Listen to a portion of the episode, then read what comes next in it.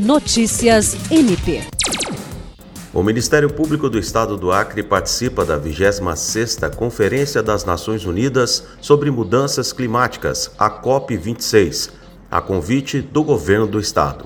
A agenda institucional conduzida pelo governador Gladson Cameli vai até o dia 10, na cidade escocesa de Glasgow, no Reino Unido, onde líderes políticos, autoridades, ativistas e especialistas discutem soluções para controlar as mudanças climáticas. A Procuradora-Geral de Justiça, Kátia Rejane de Araújo Rodrigues, que também representa o Conselho Nacional dos Procuradores Gerais dos Ministérios Públicos do Estado e da União, CNPG, no qual ocupa o cargo de vice-presidente para a região Norte, o Procurador-Geral Adjunto de Assuntos Jurídicos, Sami Barbosa, e a Procuradora de Justiça, Patrícia Rego, integram a delegação brasileira na conferência.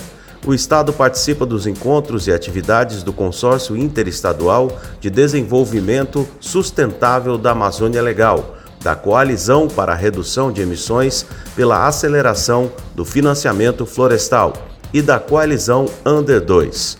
William Crespo para a Agência de Notícias do Ministério Público do Estado do Acre.